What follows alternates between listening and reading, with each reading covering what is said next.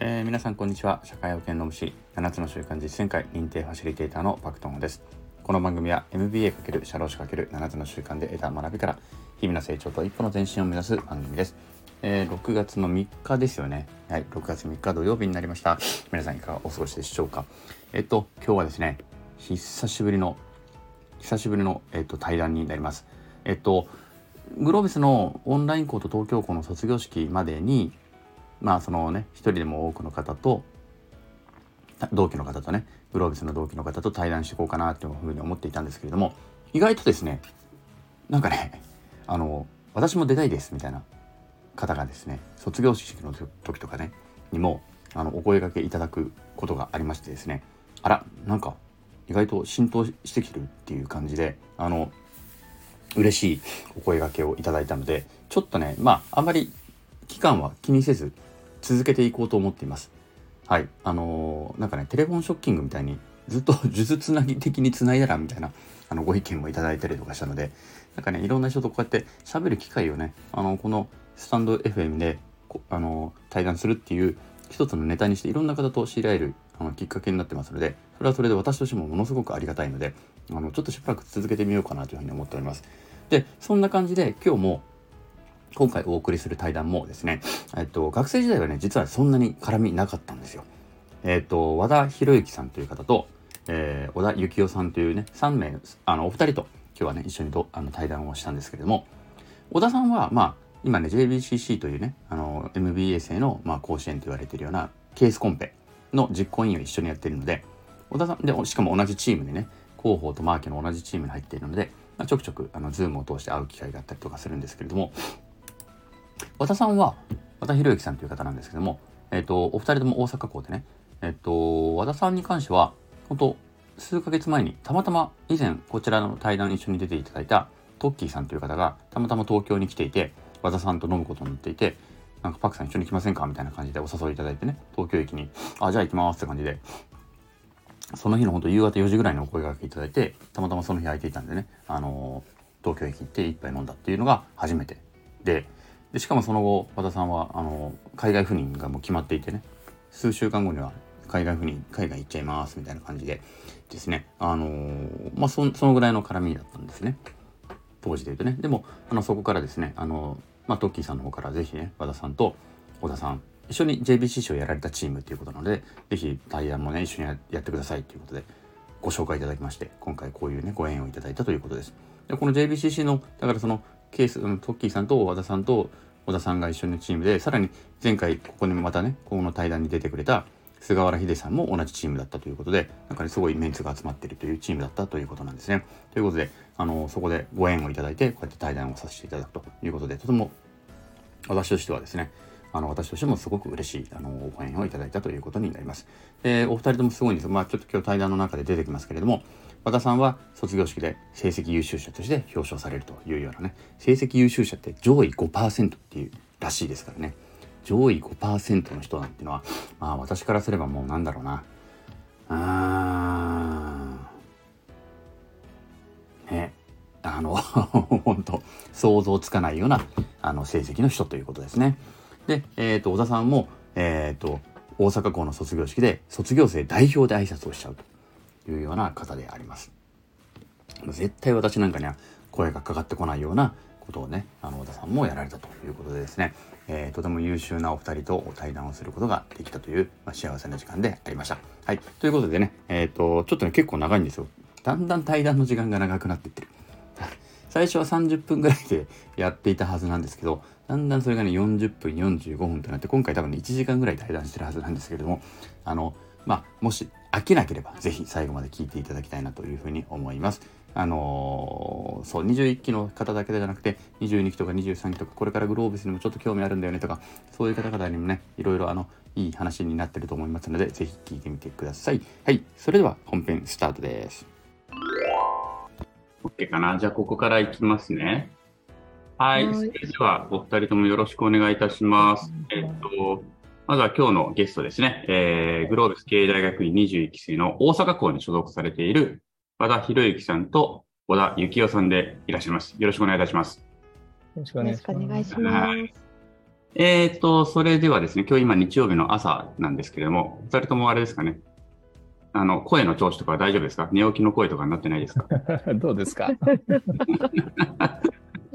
常に寝起きみたいな話もあります、ね。なるほど。あの、朝早くからお付き合いいただきありがとうございます。はい。はい。えっ、と、じゃあですね、まずちょっと簡単にお二人、お一人ずつ自己紹介を簡単にしていただこうかな。あの、別に会社名とかまで言う必要はありませんので、差し支えない範囲で、あの、まあ、言ってもいいんだったら別に言っても構わないですし、まあ、どんなことをやられているのかとかっていうことをですね、えー簡単にご自己紹介いただければなというふうに思います。どうしようかなじゃあ、和田さんからお願いしようかな。はい。えっ、と、今、紹介ありました和田博之と申します。えっ、とですね、私はもう結構、えー、年は行ってるんですけれども、えーもう30年来ですね、同じ会社に勤めてる全世代の人っていうような、そんな感じですかね。もともとは、あの、大学で機械を勉強したときに、まあ、エンジンっていいなと思ってた、あの、そういった研究室に行けなかったので、当時って信じられないんですけど、網だくじで研究所所属するゼミとか決めてたんですよね。なのでそれに敗れちゃって、じゃあ就職するとき軌道修正するかって言って変な設計になったんですけども、ちょうど7年前かな？に、えっ、と、転勤をして事業が変わった後は、まあ、あの、海外の営業活動とか管理活動も含めて全部やってまして、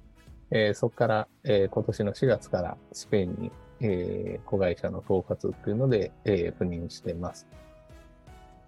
うんうんはい、ありがとう。えっと、今は、えっと、あれですよね、海外にいらっしゃるんですね。まあ、今、今、現時ではタイムリーには日本にいらっしゃいますけども、そうなんですよ。たまたま卒業式のために帰ってきたという、はい そんな感じです。ですよね。えっと、はいどちらにいらっしゃるって言ってましたっけ、えっと、スペインにいスペインます。ですねはい。スペインにいらっしゃるということで、なんとなく、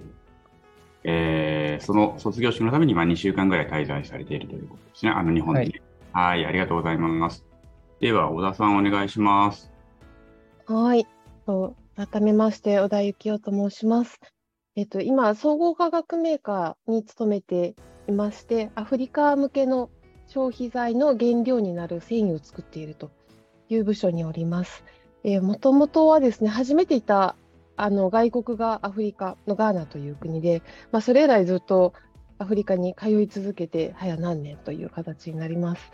で、今は、まあ、そのそういったこうアフリカ向け事業の、まあ、ちょっと新規事業系のものですね、をあの主担当としてやらせていただいているような格好です。で、あの皆さんと同じように、あの2人と同じようにグロービスをつい先日卒業したという形になります。よろしくお願いします。はい、よろしくお願いいたします。ありがとうございます。お二人ともあれですね、海外組っていう感じですね。なんかね、海外での仕事が、海外組というか、海外での仕事が多い感じですね。そうですかね。うん。うん和田さんはもともと海外はよく行かれたんですか？そうですね。いや、あのこれもなんかグロービスの前身みたいな話になっちゃうんですけども、えっと、大学卒業するときに卒業旅行行ったんですね。結構あの変わった卒業旅行に行って、ある地点でアメリカだったんですけども、何月何日に合流しようって、ただそれ以外は、そのグループでみんな点でバラバラに行動してて、例えば3月1日にシカゴで会いましょうみたいな。で、今みたいに当然あの SNS っていうか携帯も何もない中でよくやったなとは思うんですけど、予定通り来なかったらどうしようとか思いながらやったんですけども、そういった時にですね、結構英語通じなかったんですよね。で、帰ってきて、えーグロービス行くんじゃなくて当時なかったと思いますけど、英会話学校行ったんですよ。で、そこで力がついた後に、どうしてもやっぱり海外関係の仕事がしたいなと思って会社の中で認めていってもらったって、そんな感じですかね。うーん、なるほど。そういうことがあるんですね。小田さんは、とさっきのアフリカのきっかけですね。うんと、うん、そうですね。もう初めて行ってから、とりあえずなんかこう戻りたくて通い続けてるみたいな感じですね。アフリカに戻りたくて？はい。うーん。だから英語も私すごいアフリカなまりで、アフリカの方には聞き取りやすいと褒めていただきまうーん、なるほど。す。はいね結構アフリカに恋をしたって感じですね。そうですね。ああ、本当にそうですね。はい。うんなるほど。そうなんですね。この髪型の秘密もアフリカにあるんですね。どうなんでしょうか。あの、あれですね、今のあの仕事が、その消費財っていうのがこう髪の毛に関わるものなんですね。なので、あのーまあ私昔はもともと髪の毛をこう一つにくくってますって長かったんですよ。うん。で、あのもうずっとくくってたんだけれども、今の会社に入った時に、これはさすがにまずいんじゃないかと思いまして、うん。で、あのくくりっぱなしをやめるためには、やっぱりくくれない長さにしようと思って切りまして、そうすると、あれよあれよと短くなり、今、皆さんご覧の通りで、どれぐらいって言ったらいいですかね、加藤時子ぐらいって言ったらいいんですかね？なんかこう、ちょっと年代バレますけど、そんな感じになってます。そうそう、ズームだと分かんなかった。右側の髪の毛はこう、ピタッとこう後ろに流してるのかなと思ったら、うん実際お会いしたら結構本当に短かったっていうのが。はい、昨日、あの、さらに短くなりまして、実あ、は本当ですか。そうなんだはい、どんどん短くなっています。なるほど。かしこまりました。えっとですね、実は、あれですね、和田さんとは一度しかお会いしたことがなくて、そうなんですよ。はい。で、小田さんとは2回ぐらいリアルであ、2、3回会ってるけど、あ、でも最近はあれですね、あの、後ほどちょっとお話ししてるけども、JBCC のあれで、ちょくちょく、ズームでは一緒になってるということですね。はい。これ、お互い、これ、小田さんと和田さんは JBCC でというね、その、G- MBA 生の、えっとケースコンペで同じチームを組まれていたということで、お互いはどうやって呼んでるんですか？私はヒロさんとお呼びしてます。僕で私は小田ちゃんって呼んでます小。田ちゃん。小田ちゃんですね、小田ちゃん。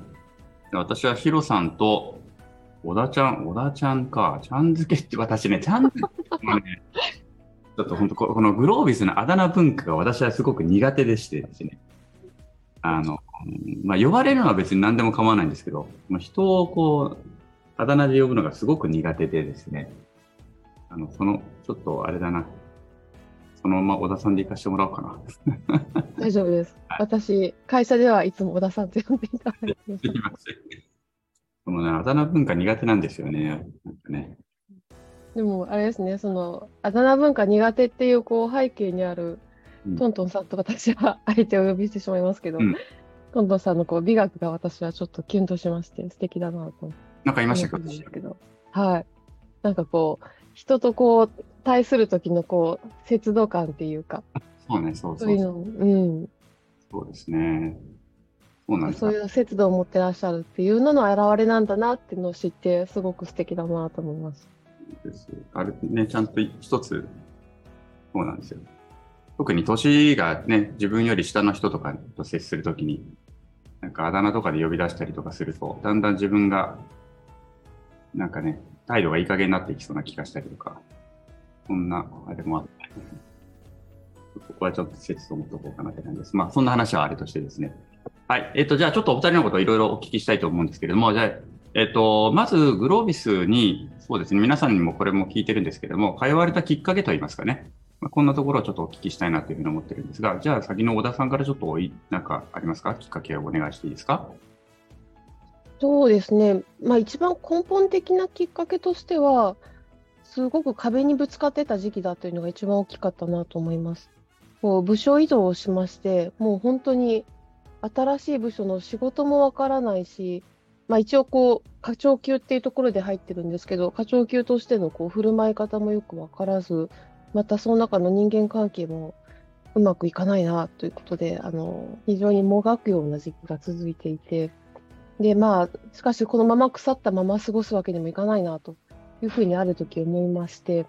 でそうちょうどそうしてる時にこう私の知り合いの方々が何人かこうグロービスに通っていた方っていうのがいてよかったよという話を聞いたりまたあの昔研修で一緒だった方とお会いしたところ、今通っていてすごくいいしまあこうこれぐらいの年齢で入っても全然いいからっていうふうに言っていただいたのでじゃあっていうことで体験会に申し込んですぐに入りました。うーん、なるほど。それが何年ですか ?2020 年とか？かな？2020年1月期からですかね、単価で。はい。結構単価生、その単価生として結構がっつりやった感じですね。1年？そうですね。あの、いっぱいいっぱい取ってるんで、8科目うん。ですかね。8単位か。はい、なるほど8単位。なるほど。あのーうんそう、一応グローブスのことを知らない方のためにご説明すると、本科生としてちゃんと、まあ、正式入学、大学院生として正式入学する前に、科目ごとにね、基礎科目をちょっと科目ごとに取れて、その単位を、まあ、本科生としてね、入学後に持ち込めるっていう制度があって、それが8科目まででしたっけ ?8 単位 ?8 科目 ?8 単位でしたね。8科目ですよね。ねうん。うん。とか。うん。そうですね。2科目、8科目ですよね。それをフルで科目でしたっけ？そうか。科目ですよね。うん。科目なのか。はい。ということで、8科目フルで持ち込んで、本科生に入られたということですね。はい。まあ、ヒロさんいかがです？かきっかけ何だったんですか？えっと、僕はですね、あの、さっき言ったその7年前の、えっと、移動があった時がきっかけなんですけれども、あの、まあ、事業が変わって、お金の話とか、こう、ちょっとエンジニアリングと関係ないようなことが仕事の中心に、えー入ってきて、半分ぐらいですね。でちょっとまごまごとしてた時期があったんですね。で、あの、今、スペインに赴任してるって言いましたけれども、えっと、これってひょっとしていつか回ってくるかもっていうようなことをちょっと自分で考え出したときに、やっぱりその、工学的な知識だけじゃこの先しんどいんじゃないかなって、おぼろげに思い出しました。で、直接のきっかけは、その当時の上司の人が、いや、行ったらい、行った方がいいですよっていうような話が後押ししてくれたっていうのがあるんですけれども、その前段階として、あの、グロービスの社内講講習っていうんですかね、あの、派遣、先生が派遣されてきて、えっ、と、簡単なっていうか、あの、エッセンスを取り出したようなコースが1、2年ほどあって、それを受けたことがあったので、まあ、じゃあ行くんだったらグロービスがいいかなと思ってきたって感じなんですよね。だから、基本的にはもう本当に人系とかそういうことはあまり、もともとは興味なくて、金系だっていう感じで来たっていうのが、私のきっかけですね。ちょっとオチがあって、まあお金のことは心配しなくていいからって、そこのその時の上司に言われたので、あ会社が出してくれるんかなと思ったら、いやいや、自分でと言われて、なんかはしご外された 記憶があるんですけど。それは、お金のことは心配しなくていいからっていうのは、どう、そのぐらいの給料を出し上げてるでしょ？みたいな話ですかね。いや、そうなんですよね。結果的に見てみたらそうだったのかな。あれとかあなたの給料で払えない額じゃないからっていう。そういうことそう生活できるからみたいな話ですね。いやなるほど、そういうことだ、ね。結構でも周囲の濃いところがやっぱ大大きかったんですね。そうですね。なるほど。ね実際では、あの、入られてみて、まあ、今、小田さんもあまり迷いはなく入られたっていうことですし、えっ、と、ヒロさんもまあ、あの、進められてね、まあ結構、そんなに別に迷いはなく入ってこられたのかなっていう感じではあるんですけれども、実際入ってきて何でしょう。うーん、ど、ど、感想というか、なんかこう、始まってみて、本科生始まってみて、うん。なんか思ってたのと違うとか、そんなんってありました？そんな特にないですか？とても楽しく。うん。入った当初は、こんな忙しいのかとは思いましたよね。まあ、クラスもそうですし、なんかいろんな活動があるじゃないですか。セクションとかクラブ活はい動とか、イベントとか、なんかその忙しさに、まずはい最初にびっくりしたのはそれですかね。うんそうですよね。なんか、私も最初そうでしたけど、初めの頃説明聞きに行った頃って、2科目で、まあ大体標準で言うと、まあ、1期3ヶ月で、大体2科目ぐらい取る人が多いです。で、授業は2週間に1回です。で正直余裕じゃんとか思ってたんですよ。授業2週間に1回とか余裕じゃんと思ってて、思ってたんですけど、意外と余裕じゃないんですよね。何なんだろうなっていう。何なんでしょうね、あれはね。うんこれ本当に私、ヒロさんにお聞きしたいんですけど、はいあの、ヒロさんってものすごくこう、あらかじめ進めていかれて、すごく余裕で受けてらっしゃるっていう私イメージで、その秘訣は一体どこにあるんだっていうところなんですけどね。いや、別に余裕ではなかったですよ。さっき、あの、トントンさん言われたように、結構ギリギリで回してて、いや、結構、その、あそああいった勉強って、なんていうんですか、どこまでやるかなんて自分で勝手に決められるじゃないですか。変な話、もうあの、ペラって、アサイメントだけやって、1回か2回だけ読んでって、出席してもいいし、なんか全部解きほぐして、関係してる本読んで、みたいなことやっても同じ時間だしっていうのがあって、まあ僕は最初に科目を受ける3ヶ月前にこういった日程で大体、こういった時間軸でレポート書いて予習してとかいうのをちょっと荒くなんですけど、立ててるんですね。だからそれに沿って、まあ、例えば A っていう日曜日の科目が終われば、最初復習して、えっと、この間で予習してっていうので、1科目1週間で終わらせないと、一応2科目ある最低とあったので、そのループをどうやって作るかっていうのを最初に組み立てておけば、まあ余裕じゃないんですけど、計画的にはやってたって感じですかね。さすがの成績優秀者ですね。本当に。それがしかも予定通りに行くっていうのがすごいですいやいや、行かないです、行かないです。やっぱり会社でね、会議入ったり、ただ、あの、結構良かったのは、僕らの時ってコロナで在宅が結構許されたので、あの、移動時間が短く済んでたり、まあちょっと隙間時間がパソコンに家で迎えたっていうのは大きかったかなと思います。コロナ大きいですよね。正直今最近なんか飲み会とかも増えてきちゃって、これコロナじゃなかったら多分絶対まともにできなかったなっていうのをうん。すごい実感しますもんね。うん。で、さい、ね、お思いません？最近飲み会とか増えてますよね、多分。うん、増えてます。このペースで多分同じようにできなかったよねって思いますよね。うん。うん。1年目の頃の、例えば我々のゴールデンウィークなんて本当に何も、どこにも出かけられないみたいな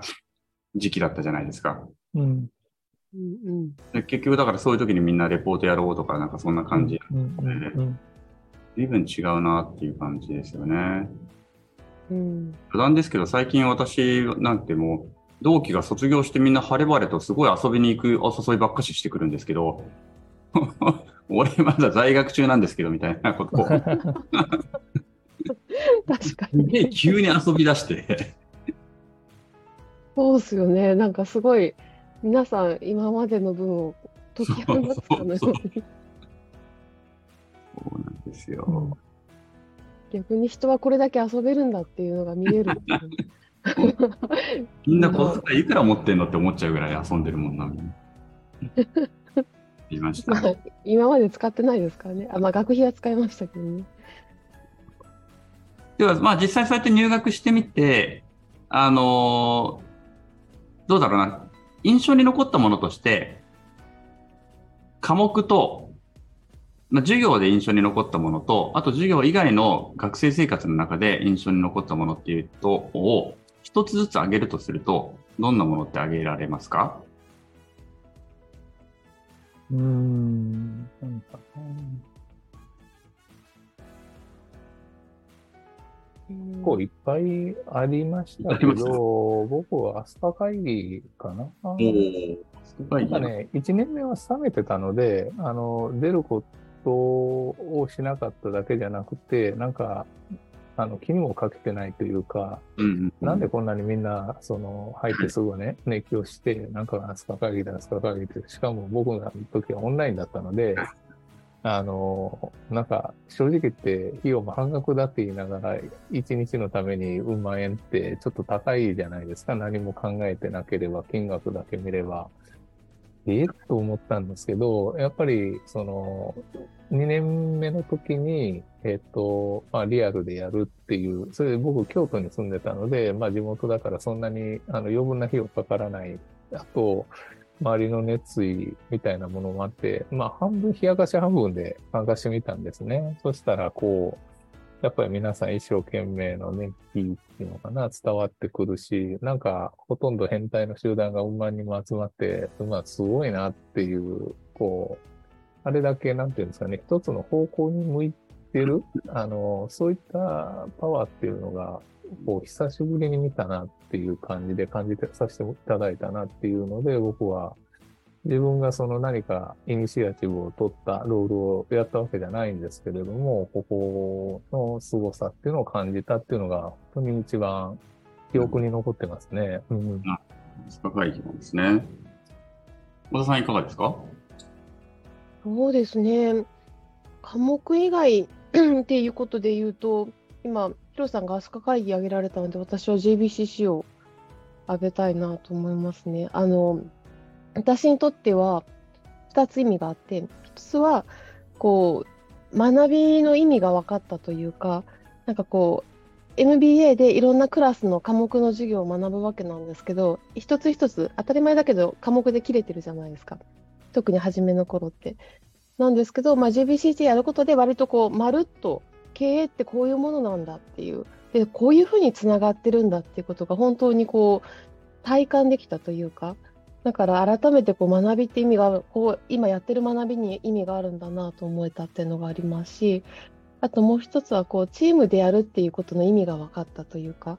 私割とこうチームワークのイメージがそれまでそこまで湧いていなくて、その前もこう個人商店的に仕事をすることが多かったので、あんまりよく分かってなかったんですけれど、やっぱりこう、ヒロさんをはじめチームのメンバーのいろんないいところをお互いにこう分かりながら補い合いながら意見をぶつけながらやっていくっていうところであこういうふうにこう人のいろんな力っていうのが生き合って一つのことを生んでいくんだなとか、まあ、難しさもあればこうその楽しさ面白さっていうのもあるなっていうのをすごく感じたので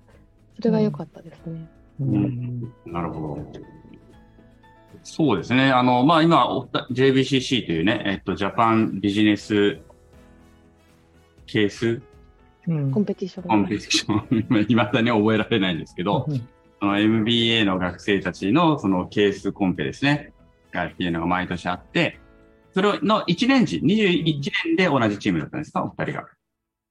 そうです、ね。2年同じチームなんですね。うん。2年間 ?2 年間同じチームです。2年間やったんですね、同じチームで。そうなんだ。それはすごい。じゃあ2年間、えっと、同じチームでやられたと。で、まあ、前回、以前ね、ここに登場してくださったトッキーさんも同じチームでやられたということですね。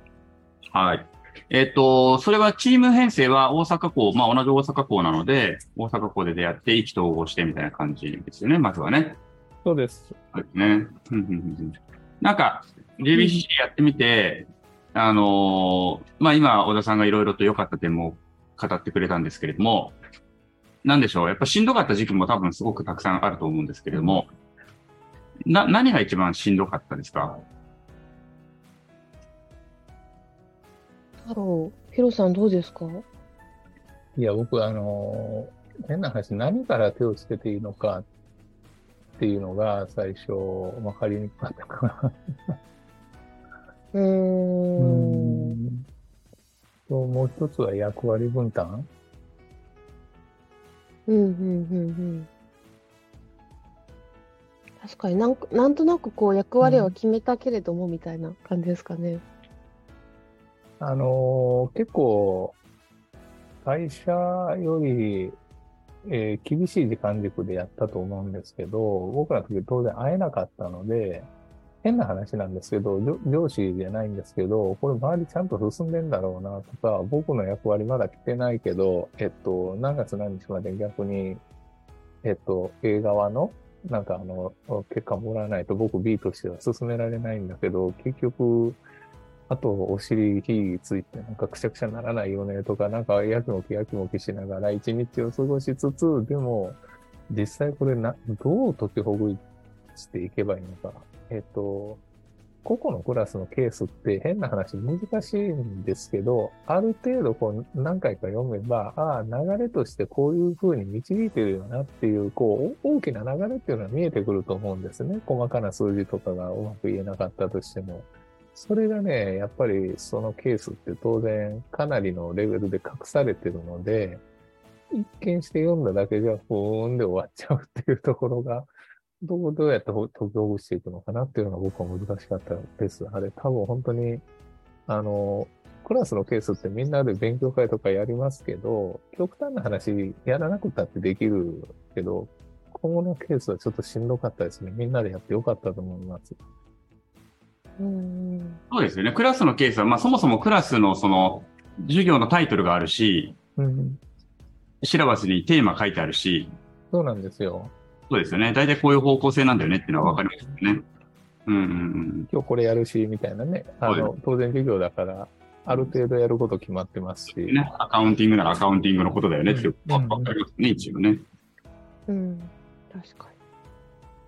なるに。なんほど。か、私は、あれですかね、あの、同じく2つ挙げると、一つ、初年は結構その、お互いの意見の受け止め方っていうのが私結構わからなくて、うん。その、なんつそこまでこう、もともと一緒にやってたわけではないんですよね。クラスとかで。で、特にその初対面の方というか、まあ、リアルで会ってなかった方もいたりしますし、あの我々大阪校なんだけれども、あの東京校のメンバーもいて、で、あのヒデさんっていうすごく優秀な方ですけど、で、あのすごくいいメンバーシップで我々組んだけれども、お互いを知らないので、お互いが何かを発言したときに、それをどれぐらいの受け止め方をしたらいいのかっ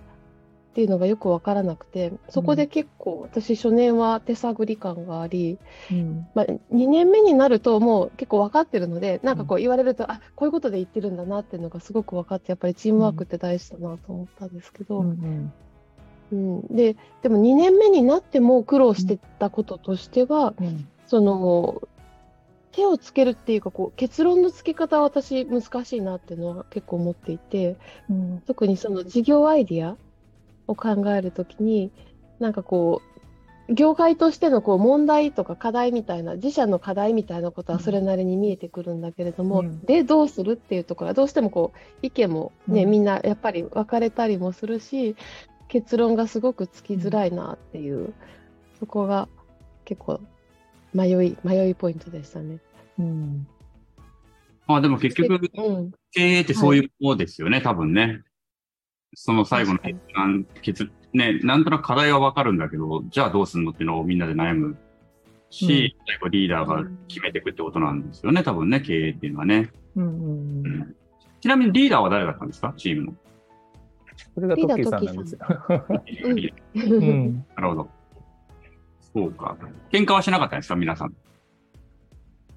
我々はなかったですね。なんか他のところではちょっと聞いたりしましたけど、ね、うん、ね結構くあの空中分解しちゃうようなチームもあったりみたいな、うんうんね聞きますね。なんか感情的にはならなかったですね。うんうんうんそうか。うん。あ、どうぞ。すいません。なんかちょっと年齢層高かったのが効いたかもしれませんね、そういうところではね。ああ、そうかもしれないですね。うんぺっちゃんなんか若いけど落ち着いてますしね。うんまあ、やっぱりあの、そういう話を聞くと、その、ね、よく言う誰バス理論ですね。誰をバスに乗せるのかっていうのはすごく大事だよねっていうのは、まあ、なんか、そんな話聞くために思うのは思いますよね、本当ね。うん。うん。そう思うと、あの、もともとトッキーさんが声かけてくださってるんですけど、いいメンバーでうん引き合わせてくださって本当に良かったなって思う。うんトッキーさん、あれですよね。あの、包容力ありますよね、なんかね。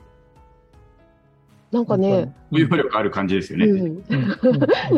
うん なんかこう、妙な、妙なって変ですね。なんかこう、安心感がね、うんなんかこう、大丈夫感がありますね。体丈夫だしね。なんかそういうイメージ。その割にはね、結構気使ってるんですよね。いろんなところでね、あの方。うんうんうん。やっぱその賜物なんでしょうかうんね。うんなるほど、なるほど。ありました。授業は、あの、なんか印象に残った授業、この授業が一番良かったんだが、まあベスト3ぐらいでもいいんですけど、うん。うだろう。いろんな意味でやっぱり一番最初だったので、クリシンっていうのは、こう、良くも悪くも記憶には残ってますよね。なんか思考の、なんか、あの、やり直しだって皆さんおっしゃいますけど、なんとなくどこまでやったらいいかわからないっていうのが僕はしんしんどいというか新鮮だったというか複雑な、一個一個のことはわからないでもないんですけれども、どこまでやるんですか？これっていうレポートがよくわからなかったなっていうのが一つ。あと二つ目は僕経営戦略。一日目に結構泣きべそみたいな書いたことがあって、結局総合力勝負になってくるので、これもどこまでやっていいかわかんないっていうような感じで、あの、授業の初日にこうみんなの速さ、これリアルで撮ったんですけど、なんかパパパパ手上げるので、おーおおと思ってる間に3時間過ぎちゃいましたっていうような感じで、あの、思考の深さが浅いなと思ったのが、このクラスだったかなでもう一つね、優劣つけがたいんですけれども、ファイナンスの2、ちょっと3を取り出して取れなかったので2で終わっちゃったんですけど、これは金のその数字の難しさ。初めて、あの、回らないシーズンが来たって思った小田さんじゃないんですけれども、この木は回らないんじゃないかなっていうぐらい予習がしんどかったなっていう意味で、ただあの、現実的に僕仕事的にそういうこともやらなきゃいけないので、非常に今役に立ってるっていう意味で、記憶に残ってますね。ファイナンス2か。ファイに難しいって言いますもんね。難しかったです。んで、今も今回赴任して初めて、あの、いきなり買収やったんですけれども、なんか僕が出した企業価値で買えばいいじゃんって言ったら、いや、企業価値出してその価値で買ったんじゃ意味ないじゃないみたいな話が当然出てきて、あ、そうだった、そうだったとか思いながら。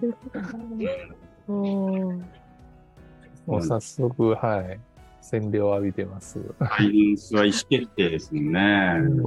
難しいですよね。なるほど。小田さんはいかがですか授業を上げるとしたら。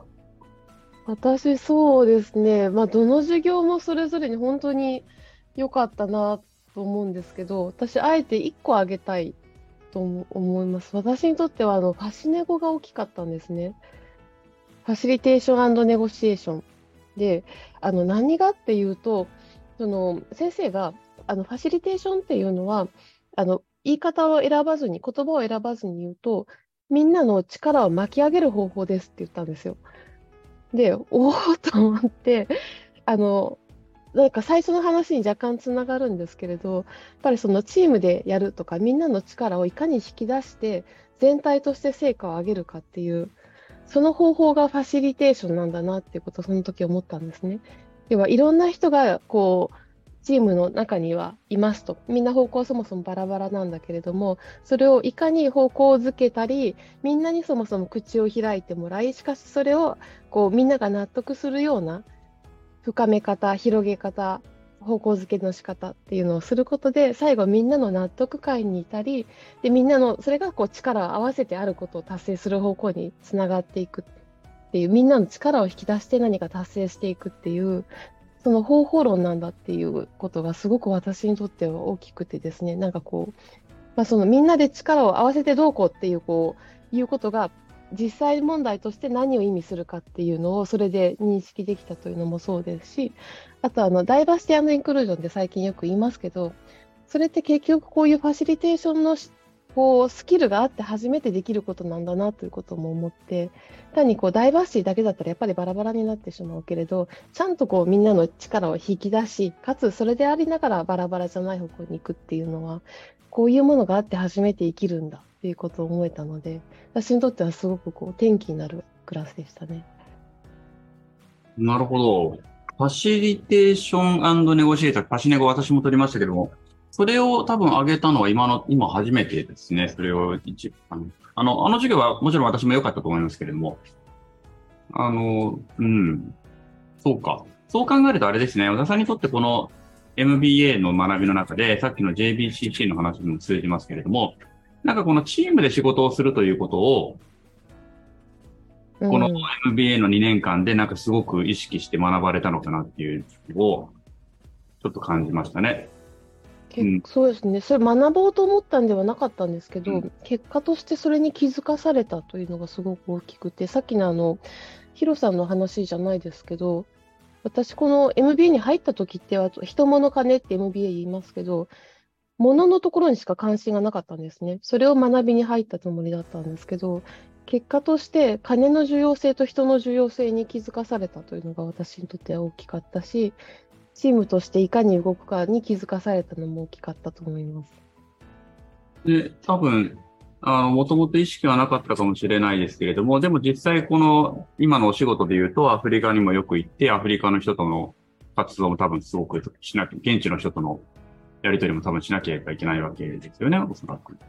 そう考えると、そこで、あの、異文化、コミュニケーションの中でのチームを作り上げていくっていうのはすごく大事なことなのかなっていうふうに思うし、なんかその辺が実践に生かされていくのかなっていうのを、生かされていっているのかなっていうことを今ちょっとお聞きしながら思いましたね。どうなのかはちょっとわからないですけど。うん、やっぱりでもいろんな違う方とやっていくやり方っていうのが少しは分かるようになったような気がしますね。まだまだもちろんこう実践では手探り中なんですけど。なるほどね。そういうことか。じゃちょっとこの話の流れの中、あの続きでいくと、じゃあこの2年間の中で、そのご自身の中ではこういうとこ自分成長したなとか、この辺のところがその前進したなとか、2年前と比べての差分がこんな感じだなみたいなところで、なんか言語化できるようなことってありますかね？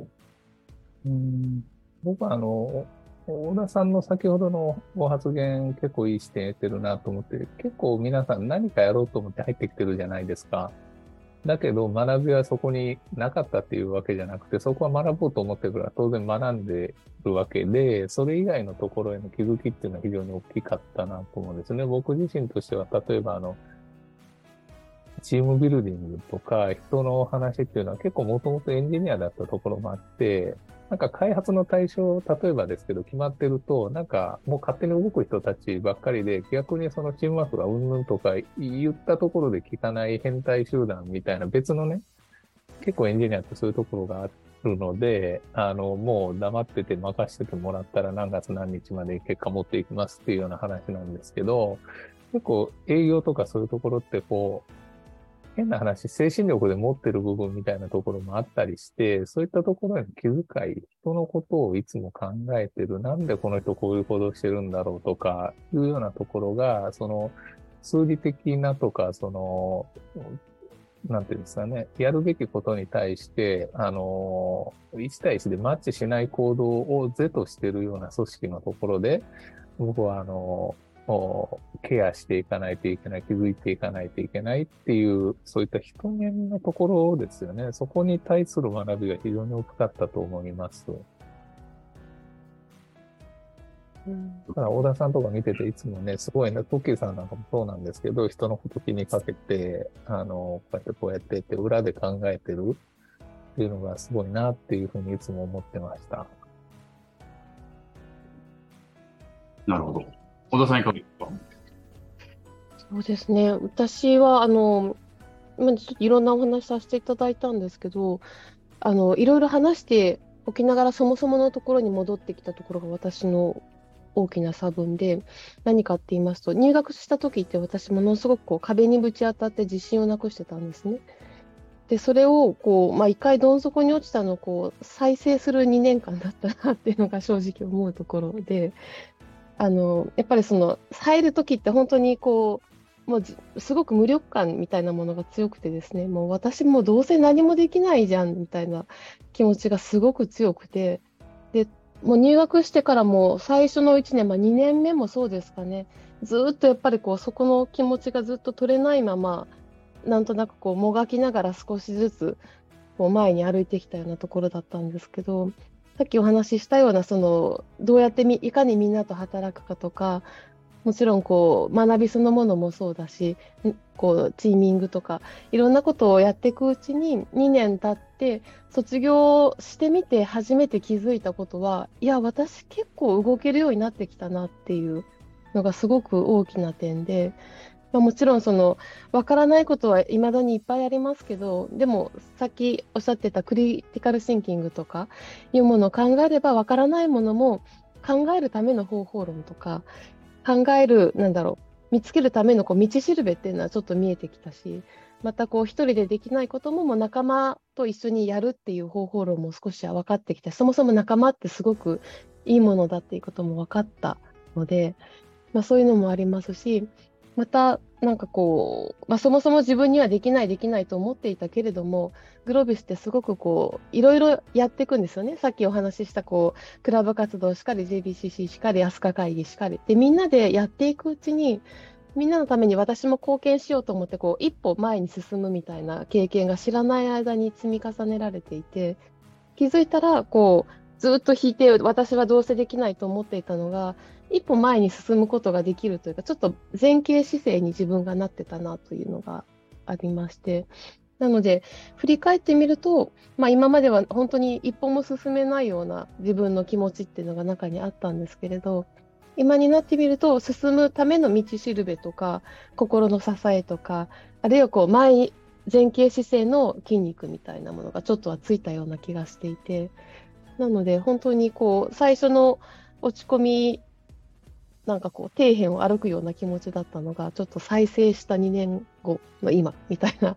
気持ちがあります。うん、言語化が素晴らしいですね。さすが、さすがなんか卒業生代表挨拶みたいな感じで。恥ずかしい。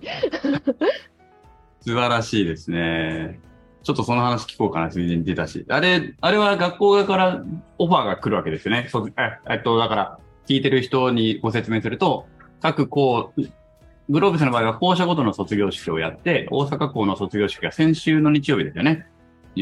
21日に行われたんですけれども、その大阪校の、えー、代表として2名かな小田さんとこうちゃん、はい、2名ですね。はい。選ばれまして、卒業生代表挨拶をされたということなのですが、えっ、ー、と、まあ、学校側からオファーがあるわけですね、パスは。そうですね。はい。ご連絡をいただいて。うん、なるほど。ちょっと東京校でお話しされた方々が本当に立派なお二人だったので、いやいやみんな立派だからもうあれ、あれなんですけど、ちょっと最初に声かかった時はどんな感じでした？いや、もうまさかそんなことはないだろうと思っていたので、本当にびっくりし、かつ、大阪校大丈夫かと思って分かってるのかと思って焦りましたが、あの、ちょっと代表挨拶を見させていただいたんですけど、あの、お誘いいただいたらなるべく断らないというのをポリシーとしてきたのでお声掛けいただいたらやっぱりせっかくなのでお受けさせていただこうかなと思って自分なりにやらせていただいてみたということで、あの、はい、すごくいただ、いい、素晴らしい機会をいただいて感謝してます。いや、いいですよね。その機会をいただけるっていうのはすごくありがたいですよね。なんか、あの、すごいなと思います。うん。素晴らしいですね。やっぱりこう、皆さん、こう、本当はすごく、本当に優秀な方がたくさんいらっしゃって、当然、大阪校にもすごく優秀な方がものすごくいらっしゃるし、こう、心持ちとか姿勢の上でもそういう方がたくさんいらっしゃる中なので、そこでみ、それぞれの方が思いがあるところで自分が一体何を言ったらいいんだろうっていうのは結構悩んだりもしたんですけれど、まあ、この機会にこうそれなりに思ったことの全てを何とかして言葉にしようと思って結構考えた末の挨拶みたいなことをさせていただいたので、まあ、それをさせていただけたのは本当にありがたいことだったなと思います。あの、その時に伝えたかったこと、まあ、この大阪校の卒業式に参加してない方もたくさんいらっしゃいますので、その時伝えたかったことは、あ、そっか、それはでも最後の抱負のとこでまたもう一回聞けばいいかな。何を喋ったか。うん。なんか、そうですね、これ伝えたかったんだっていうのがあれば、また、はい、紹介いただければ。はい。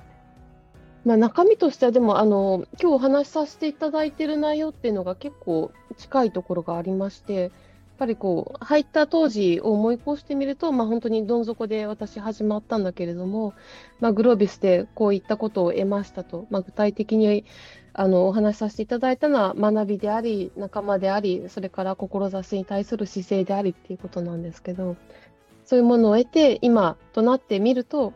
こう未来は自分で作れるんだ作ればいいんだという気持ちになれたということが私にとっては本当に大きなことで。なので、もう作れ、それができるんだから、やったらいいじゃないかと。なので、これからの、まあ、ね、今が本当に出発点だと思うんですけれど、あまあ、今今からなんか抱負みたいなことをすでに話そうとしちゃってるんですけど あのそうですね、まあ、その学びと得たものを持ってそれを大事にしてこれから前に進んでいくんだっていうことをこうお誓いさせていただいたっていう内容です。え素晴らしい。ありがとうございます。いいですね。ヒロさんは成績優秀者はもともと狙ってたんですか？あのー正直に言うと、ある時から狙おうと思いました。というのは、あのーやっぱり勉強さ、最初の頃にちょっとお話ししたかもしれないんですけれども、えーっと、自分がこう勉強の計画を立てていく中で、あの手を抜かない方法の一つとして設定したっていう感じですかね。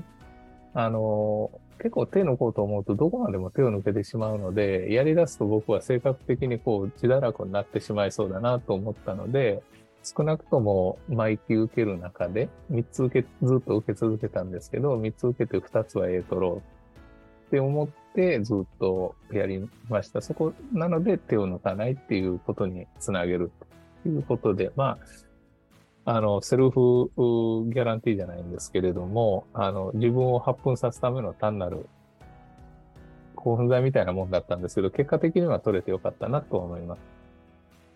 ただ、ただ重要なのは別にその成績がじゃなくて取れなかったけれども、満足して勉強したクラス、やりきったなと思ったクラスもありますし、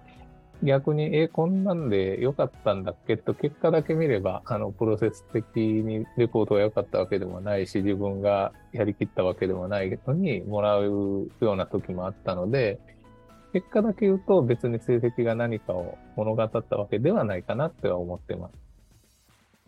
うん、そうですね。まあ、その、自分のそのこれからのアウトプットというところで言うと、別に成績ってそんなに関係ないっちゃ関係ないですね。ただ、まあ一つ、今、ヒロさんおっしゃったように、自分がどのぐらいコミットしてやっていくのかっていうところの目安にはなるのは間違いないかなっていうのは思いますよね。私も、私はレポートの点はもうそんなに上に行かないっていうのは大体分かってきてるので、とりあえず発言だけはしていこうとかね。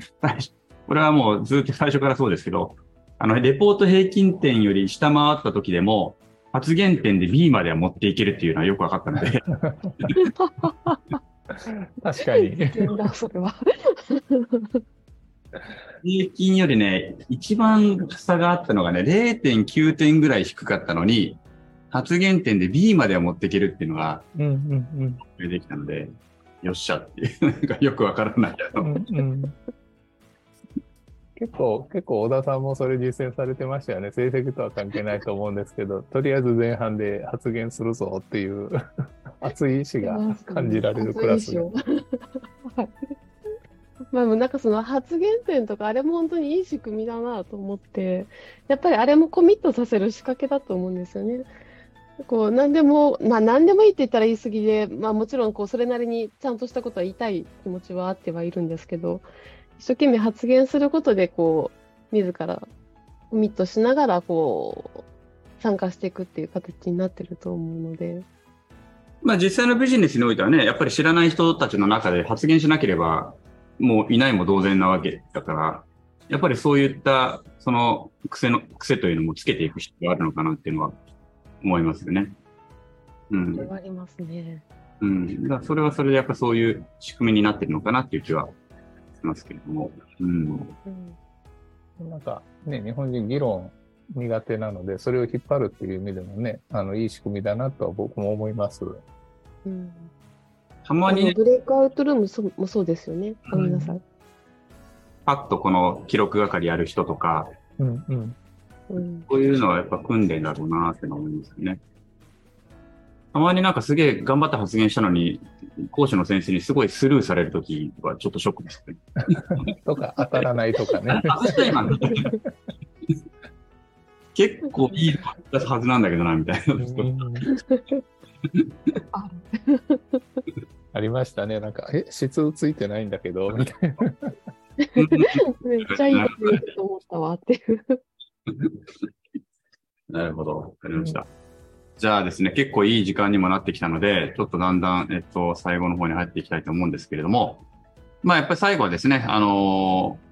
今後の抱負抱負であったりとか、あとその、まあ、卒業してもね、あのーまだそんなに熱は冷めてない時期だと思いますので、あのちょっと熱い思い出の抱負と、まあ、同期の方々へ、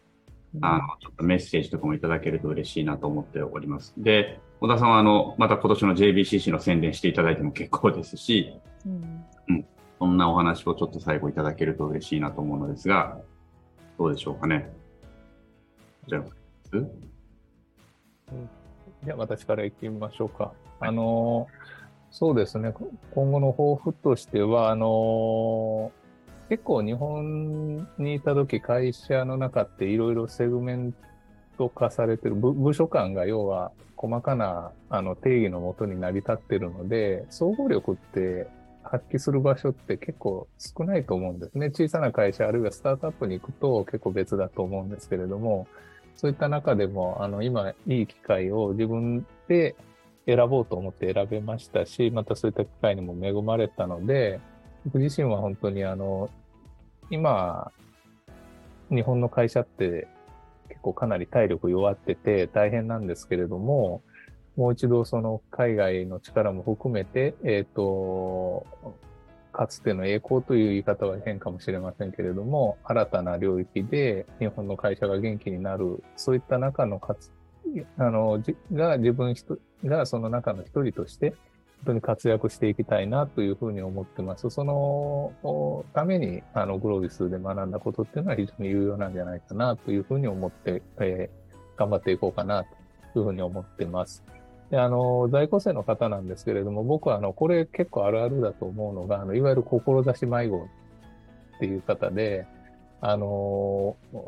とにかく1年ごとに志、志って言われるし、授業ごとに志って言われて、うーんって思う人も結構いると思うんですけれども、僕はあの、やはり志迷子っていうか、そんな高尚なこと考えてないよって思ってたんですけれども、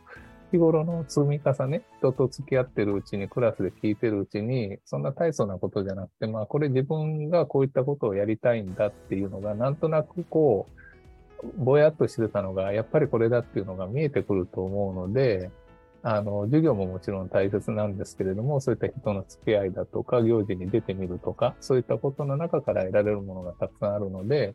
えーそちらの方の活動も時間が許す、状況が許す範囲で、えー参加あしていかれる方が、2年間、3年間経った時に、あー学生生活良かったなって言えるんじゃないかなというふうには思いますので、またそういった機会を掴んでいってほしいなと思います。同期にはどうですか ?21 期生には。21期ですね、もう本当にあの若い人たちが多かったので、僕はたくさんパワーをもらって、いろんなフィールドですごく活躍されてる方がたくさんおられまして、そういった方々から刺激をいただけたことが本当にもうありがたくてということなんですけれども、もう一つあの21期ってなんか松尾さんっていう方がつぼみ組っていうのを創設されたんですね。まあそういったあの同年代の方、結構50代の方が中心だったんですけれども、もう、あの、まだまだこれから活躍するぞっていうような、あの、エネルギーに溢れる方ばかりだったので、私はその方たちへもですね、あの、本当にいい意味で、あの、刺激をいただけて、そしてこれから頑張っていけるぞっていう勇気をもらったことに感謝したいなというふうに思います。なるほど。つぼみ組はですね、私は今まだこう、まだちょっと拒否ってるところなんですよ。つい最近実は、まだアラフィフじゃない。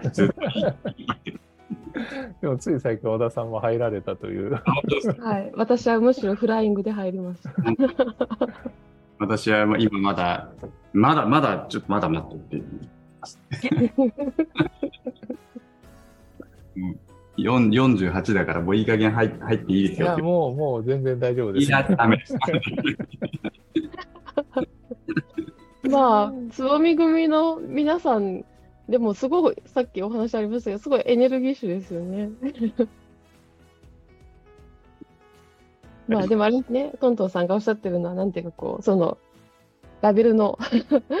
ラベルのあれですね。はい。あまだアラフィフじゃない。うん はい、ありがとうございます。じゃあ、小田さんいかがでしょうか？はい。さっきちょっとあの、抱負としてはお話し仕掛けてしまったんですけれど、やっぱりあの、ヒロさんみたいに私、高い志の話はなかなかできないんですけど、等身大の自分としてはやっぱり、やっとスタート地点に立てたなという気持ちがあって、あの、現世に戻ってきたといいますか。で、やっぱりそれを本当に本格的にやっていくのがこれからだと思ってます。で、私今担当事業があって、本当に今、いいところまで来ているけれども、本当にこの1年が正念場だというふうには思ってるんですね。で、そのためには、こう一歩踏み出して本当に先頭に立って自分があの自ら踊って試行錯誤してみんなを巻き込んでみんなの力を引き出してっていうことをしていかないといけないと思うので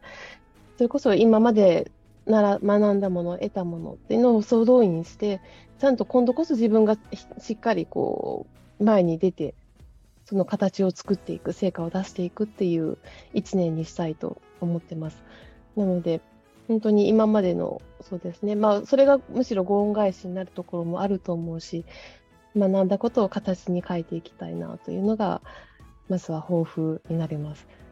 それから、そうですね、あの同期の皆さんに対してっていうことで言うと、本当にあのひたすら感謝に生きるというところなんですけど、さっきヒロさんがおっしゃったような話がもちろん前提としてまずあり、何かこう違うことをお話しした方がいいかなという意味で言うと、こうギブアンドギブアンドギブっていう言葉がグロービスの間ではあると思うんですけど、その本当にギブの精神っていうのが皆さんあって、そこに本当に感謝するところです。入った時は本当にそれを皆さんが持ってることに非常に驚いたんですけど、やっぱりそれが我々自身がこう前に進んでいく勇気にも原動力にもなってるかなと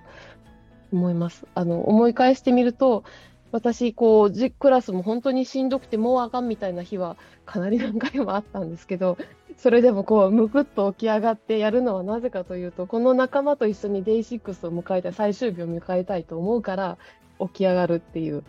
まあ、その一心でここまで来たなということですし、またやっぱりこういった仲間の皆すごくエネルギーのあるみんなの中にまだ居続けたいというか、ずっとそういうコミュニティに自分を身を置き続けたいと思っていて、そのためには自分自身がそういう存在でなければならないというふうに思うので、そういう気持ちにさせてくださる皆さんっていうことに、本当に感謝してます。ということです。はい。そしてあのせっかくなんであの22期以降の皆さんがもしいらっしゃったらぜひ JBCC の宣伝をやはりさせていただきたいんですけどまあ、そういった素晴らしい皆さんの間で何かやるっていうこう実体験ができるっていうこの JBCC というのは素晴らしい場だというふうにやっぱり2年参加して思っていてあのちなみにあの今更正しい名称を今確認をしたところあの日本ビジネススクールケースコンペティションと申します。なんですけど、はい、あの本当にそういうこう実際にいろんな素晴らしい仲間とこう切磋琢磨しながらやるすごくいい機会ですしそこからチームワーク、まあ、実際のビジネスも結局チームワークなのであのその実践を積むこともにもなりますし、まあ、経営学って結局総力戦なのでそれを実際に実体験して、まあ、こういうものなんだっていうことを身をもってロールプレイというかそれができるっていう素晴らしい機会だと思うのでぜひあの、まあ、グロービスの22期、23期の方もそうですし、仮にあの他校の方がもしいらっしゃれば、ぜひともご参加いただきたいなと思う次第でございます。はい。はい、ありがとうございます。はい、えっ、ー、と、今ですね、小田さんは JBCC の実行委員ということで、ね、あの、私もそこに入ってるんですけれども、あの、はい。今からですね、本番はね、JB、あの、実行委員としてもね、そうですね。今からがまた本番になってくると思いますし、えー、ぜひ多くの方が参加していただけるといいのかなというふうに思っておる次第であります。はい。えっ、ー、と、ちょっとね、あの、3人での対話でしたので、お一人お一人もうちょっともっともっと深掘りしたいことはたくさんあるんですけれども、あの、またそれは次の機会に譲らせていただいて、今日のところはちょっとお時間も、あの、だいぶ経ちましたので、このぐらいにしておきたいかなというふうに思います。はい。また、あの、ヒロさん、あの、日本戻られて東京駅寄るときにはご連絡ください。あの、ぜひ、東京駅でお会いしましょう。はい。ぜひお願いします、はい。はい。ということで、では、今日のところはですね、えー、以上にしておきたいと思います。はい。では、今日のゲストはですね、えー、グローブス経営大学院21期生の、えー、大阪校の和田博之さんと戸田幸雄さんでした。お二人ともありがとうございました。ありがとうございました。はい、えー、いかがでしたでしょうか。えっ、ー、と、今回の対談は朝行ったんですね。日曜日の朝からですね。えっ、ー、と、お二人お時間いただきまして、朝のね、なんと7時から対談を行ったということで、あの、ね、えー、私も結構起きるの大変だったんですけれども、あの私はね、しかもね、その7時までに一回事務所行って、ちょっと用事があったんで、事務所に行って、事務所でやったのでね、結構朝起きるのは大変だったんですけれども、でも朝一番にね、いろんないい話をできて、すごくいい一日になったなと思います。もう、もう1週間ぐらい、これ収録したの1週間ぐらい前かな。あのー、ね、日曜日、その1週間ぐらい前の日曜日に収録したんですけれども、すごくいい対談の時間となりました。はい。えっ、ー、と、まあ、ね、本当に、なんだろう。学生時代の最初の1年間から1年半ぐらいは全然あの絡みがなかったような人たちとも今でもこうやって今でもまた新しく出会えてね。そしてあのすぐになんだろうな、まあ、仲良くなってというのか意気投合してというのかなんかお互いが尊重し合ってあのこれからも一緒にいろいろね連絡取り合って頑張りましょうって言えるっていうのはやっぱりこのグロービスのその同期の人たちのすごくまあ同期じゃなくてもそうなんですけれどもすごく同じ大学院を出たっていうところのグローブスの本当に独特ないい人間関係を築けるところだと思いますので、これからもね、私もあのいろんな人とまたこうやって語りを続けていきたいなというふうに思っている次第です。和田さんはもうね、また海外に戻られてしまう、スペインにね、戻られてしまうので、そちらでまたね、あの頑張っていただきたいと思いますし、小田さんは、えー、JBCC の方のね、実行委員がまだ、えー、っと、まだ長いね、12月？本番12月なのか？本戦が。なので、まあ、結構まだまだ今年いっぱいのね、長いお付き合いになると思いますので、ぜひこれからもよろしくお願いしますということを、この場をお借りしてお伝えし、えー、今回は終わりにしたいと思います。まだまだなのでね、対談続けたいと思いますので、もし、あの、私本当は出たいんだよっていうね、あの、ちょっと、いつ声かかるかなとかって思ってる方はぜひね、あの先に声かけてください。私もね、意外とね、声かけるのね、緊張するんですよ。出てくださいっていうの緊張するので、ぜひね、私出たいですって言ってくれると、もうすぐにあの、セッティングしたいと思いますので、ぜひともよろしくお願いいたします。はい。ということで、今日は以上になります。えー、昨日より今日、今日より明日、一日一歩ずつ前進し、みんなでより良い世界を作っていきましょう。それでは、さようなら。